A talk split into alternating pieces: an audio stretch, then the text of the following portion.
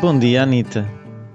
Bom dia. E é mesmo muito cedo. Eh, As pessoas não sabem os sacrifícios que nós fazemos para fazer estas coisas. Sacrifício, nós gostamos, mas eh, é esforço. É esforço. Uh, onde eu estou são 7h20 da manhã e está breu completo. Uh, é mesmo, mesmo noite. Então, onde eu estou ainda é mais breu porque são 6h20 da manhã. Estás a ver? É assim. Vidas. E então, conta-me lá o que é que vamos falar hoje. Olha, eu tinha pensado em abordar um tema que eu acho que nós já aflorámos noutras conversas, Uhum. que tem a ver com uh, o desenvolvimento de competências e o modelo de desenvolvimento de competências que está associado a esta concepção vá de desenvolvimento, de aprendizagem, um, que no fundo baseia-se na, na crença de que para as pessoas terem um determinado desempenho, para serem competentes em alguma área, Uhum. Seja a fazer contas matemáticas ou a, a receber pessoas numa recepção, ou seja, em qualquer área profissional ou pessoal que tu queiras desenvolver, Uhum. hum, existe alguma coisa que se chama a competência Sim. e que não basta estudar e fazer um teste para hum, aprender a ser competente em qualquer área. E esta ideia de competência, neste momento, é muito utilizada a nível europeu, dentro ou ligado aos conceitos de aprendizagem ao longo da vida, ou seja, eh, todos os modelos, todo o sistema educativo está a ser revisto com a ideia de que os alunos, os estudantes, os aprendentes, os formandos não precisam de mais conhecimentos, Uhum. eles precisam de desenvolver competências. Uhum. Então, o que é uma competência neste contexto? Ah, neste contexto, uma competência é compreendido como o conjunto entre conhecimento numa determinada área, portanto, a informação que tu tens e que tu consegues gerir dentro daquela área, Uhum. as tuas habilidades ou skills, Uhum. ou seja, aquilo que tu és capaz de, de facto fazer, aquilo que tu és capaz de desempenhar Uhum. na prática e a tua atitude, ou seja, ah, no fundo, a tua preparação interna, a forma como tu, está, tu estás motivado e com ahm, a disposição para desempenhar aquela tarefa. Sim. No fundo, o exemplo que eu costumo dar é o Cristiano Ronaldo. É muito competente a jogar futebol porque, um, sabe muito de futebol, das regras, eh, de como.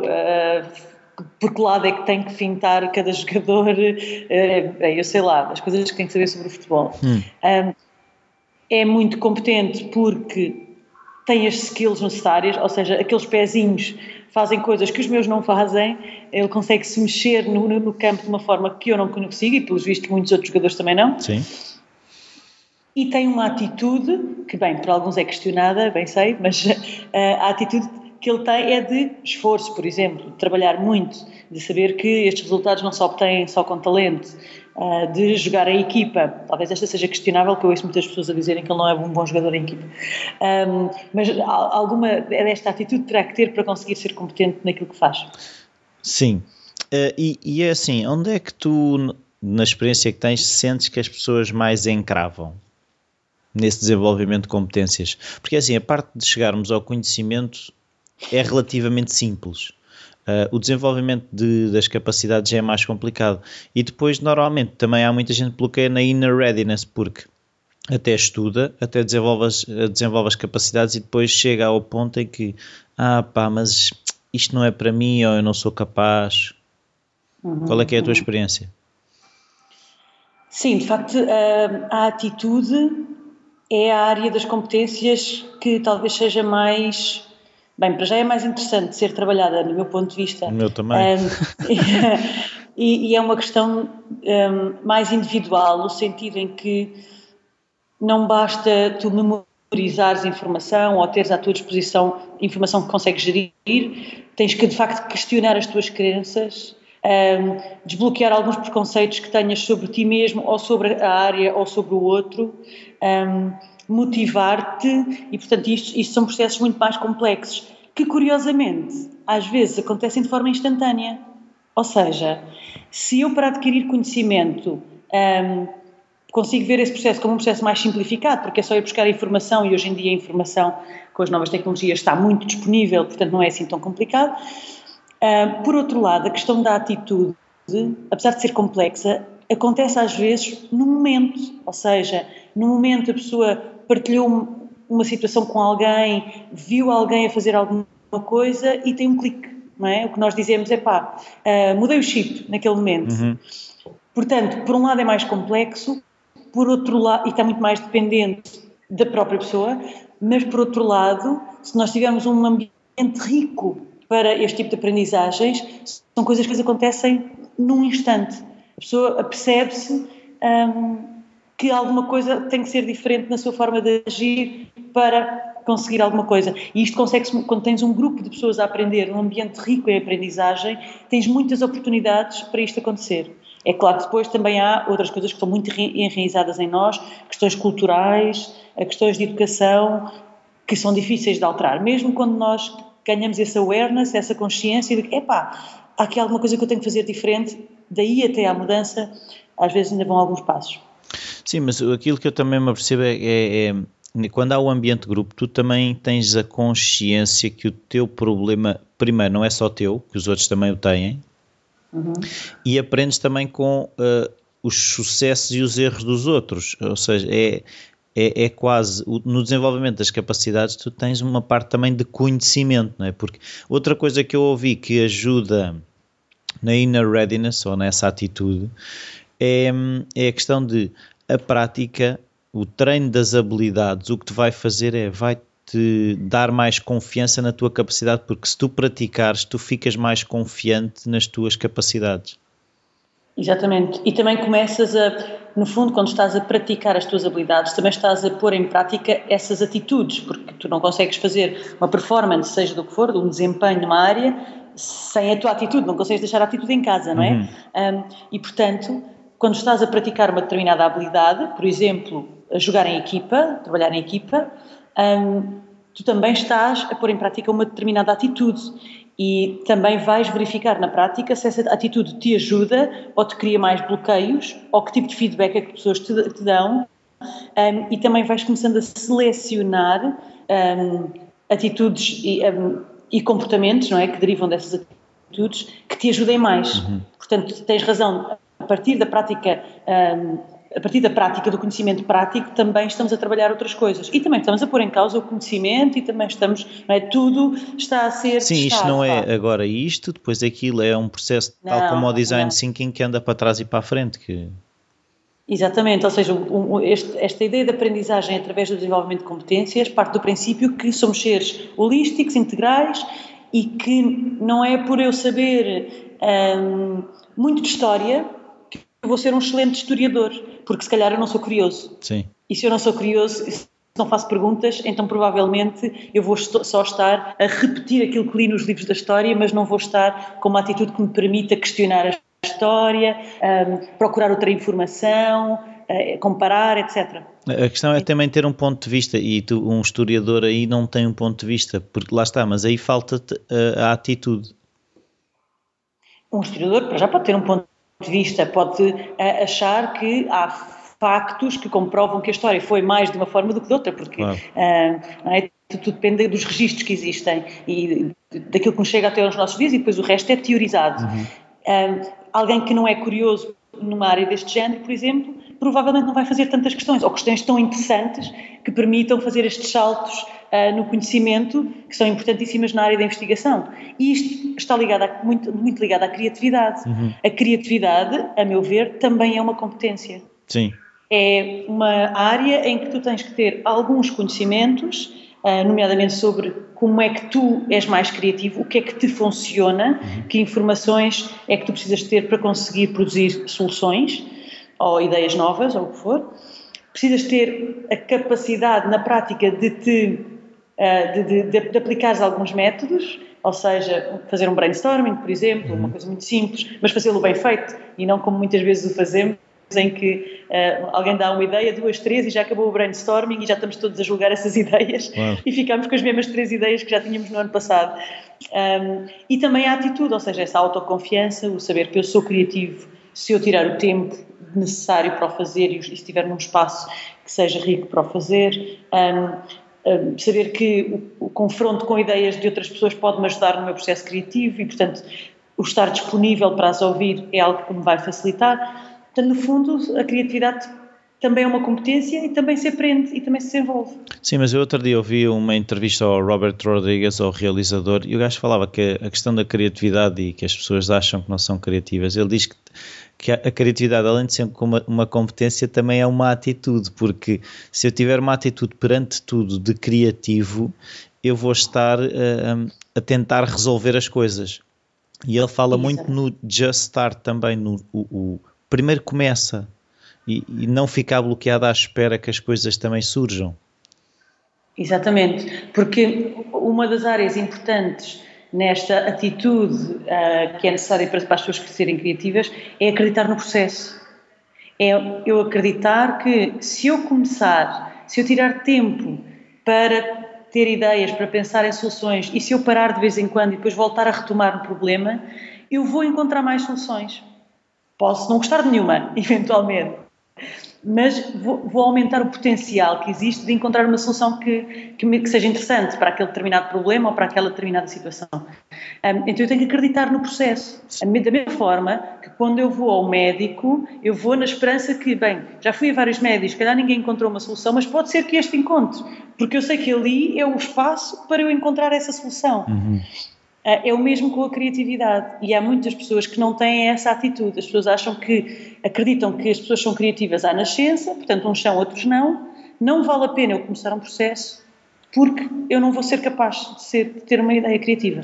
Tu falaste em uma coisa no início que é a questão do desenvolvimento das capacidades ao longo da vida. Aquilo que eu te queria perguntar é, uma vez que tu lidas com malta mais nova e malta mais velha, se assim se pode dizer, se essas coisas têm diferença, ou seja, se uh, a malta nova tem mais dificuldades, uh, se calhar, nas capacidades ou no conhecimento, e se os mais velhos têm mais dificuldade na atitude porque acham que já passaram do prazo, ou os novos têm dificuldade porque, como não têm experiência, não acreditam? Hum, uma boa pergunta. Olha, eu, eu acho que não, não há uma divisão clara. Uhum.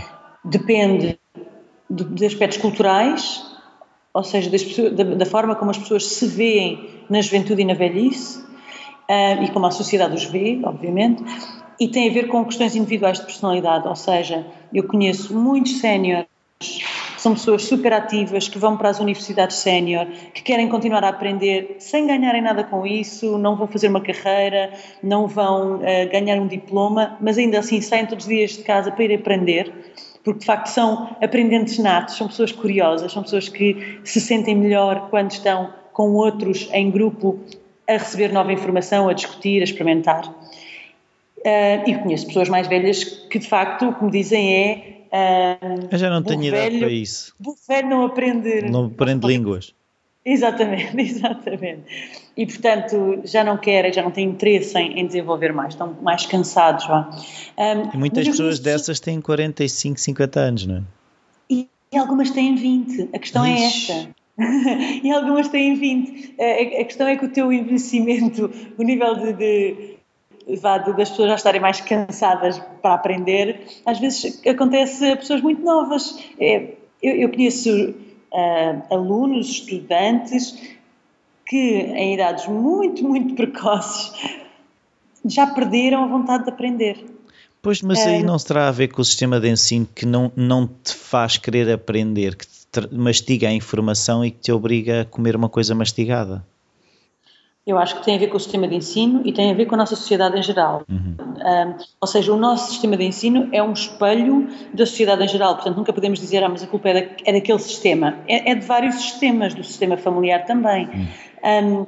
Um, Parece-me que a nossa sociedade promove, em primeiro lugar, o consumismo, não é? E, portanto, uh, o sistema escolar também está feito para as pessoas sentarem-se e serem espectadores de uma aula que vai começar, uhum. uh, em que têm mais ou menos espaço para participarem conforme a disponibilidade do professor. Uh, tanto, em, eh, tanto em casa, em frente à televisão, no cinema ou nas aulas, nós estamos constantemente a ser espectadores e agora com a internet, mais uma vez, estamos sempre do outro lado, sem participar, sem questionar um, a usufruir do que, daquilo que alguém nos preparou para nós. Uhum. Um, quando isso acontece, então, é mais difícil de eu ter este prazer uh, na curiosidade. Eu costumo dizer que a curiosidade é o nosso melhor motor de busca, nós já falámos sobre isto. Sim. E de facto, esta vontade de ir ver como é que é, deixa-me experimentar. Um, só para ver, se calhar não vou gostar, pronto, está bem, não, não perco nada com isso. Um, e hoje em dia um, eu sinto que a nossa, hoje em dia não, hoje em dia ainda a nossa sociedade uh, está a promover isso de uma forma ativa. Antes, pelo contrário, é? nós queremos é uh, fazer isto da forma mais fácil possível. Sim. E, e isso vê-se, tentamos fazer os cursos superiores da forma mais fácil possível, se houver alguns atalhos ok, melhor ainda. Um, se eu tiver que escolher um mestrado, um que, tem dois, que dura dois anos e um que dura um ano, bem, se calhar escolho o que dura um ano para isto ser mais rápido. Um, temos esta pressa de chegar aos, aos milestones, às, às, às pedras-chave que nós queremos para atingir algumas coisas na nossa vida e a aprendizagem é secundário. Uhum.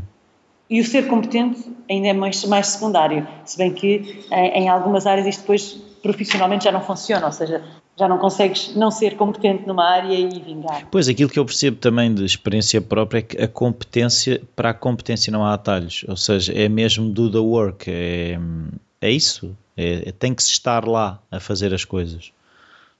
Exatamente, e, e, é engraçado porque eu falo com muitas pessoas que trabalham na área dos recursos humanos e que me dizem que têm que explicar isto a, a muitas das pessoas novas que entram nas empresas, têm que explicar isto, que fazer o teu trabalho é parte do teu trabalho.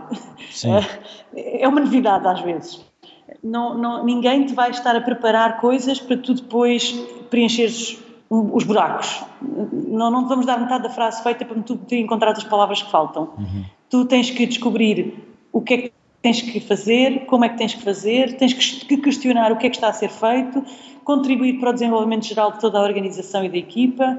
Uh, tens isso tudo nas tuas mãos e é esperado que cumpras em muitas tarefas, não em todas, mas uhum. que cumpras todos estes requisitos. E muitos de nós que passamos uh, milhares de horas no sistema de ensino formal sentados a ouvir e a fazer exames, aquilo que sabemos fazer é responder. É estar sentado. Exatamente, é sentar, ouvir e tentar responder. Uhum. Uh, não, não estamos preparados para fazer parte do sistema.